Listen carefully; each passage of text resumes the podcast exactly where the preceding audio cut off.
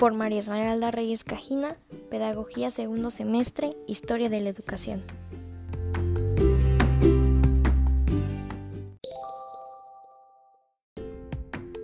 Hola, hoy hablaremos todo lo que sabemos sobre José Vasconcelos.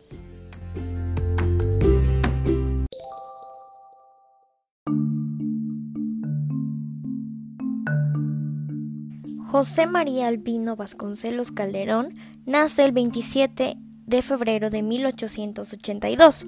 Asiste al Instituto Científico y Literario, la Escuela Nacional Preparatoria y la Escuela Nacional de Jurisprudencia.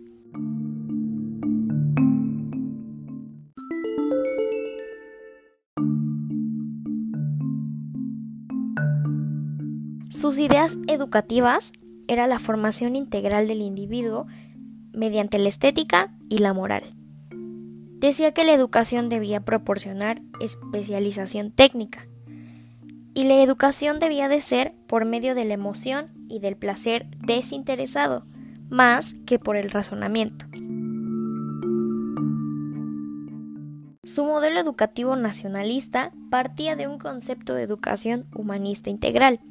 Por esto existió la creación de la SEP, se creó la Secretaría de Educación Pública el 25 de septiembre de 1921 y cuatro días después se publicó el diario oficial del decreto correspondiente. La consecuencia del proceso revolucionario fue la creación de la Secretaría de Educación Pública. Con ella se inicia una acción educativa nacionalista y cristaliza también la organización del sistema educativo nacional. Con la creación de la SEP se integrarían las siguientes áreas. Departamento Escolar, Departamento de Bibliotecas y Bellas Artes, Departamento de Educación Indígena y Departamento de Alfabetización. José Vasconcelos creó el 1 de marzo de 1921 la Dirección General de la Educación Técnica. Este programa educativo vasconcelista abarcó aspectos normativos, política educativa, alfabetización, educación indígena, instituciones escolares, bibliotecas, formación de maestros y apoyo a cultura.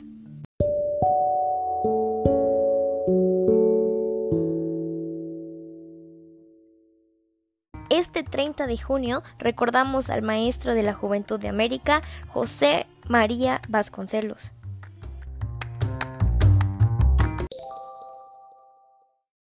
¿Por qué este personaje fue tan importante para la educación en México? Bueno, dotó al país de un sistema educativo relevante.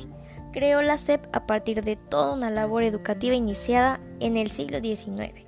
Estableció las enseñanzas de humanidades en las universidades en la primera mitad del siglo XX.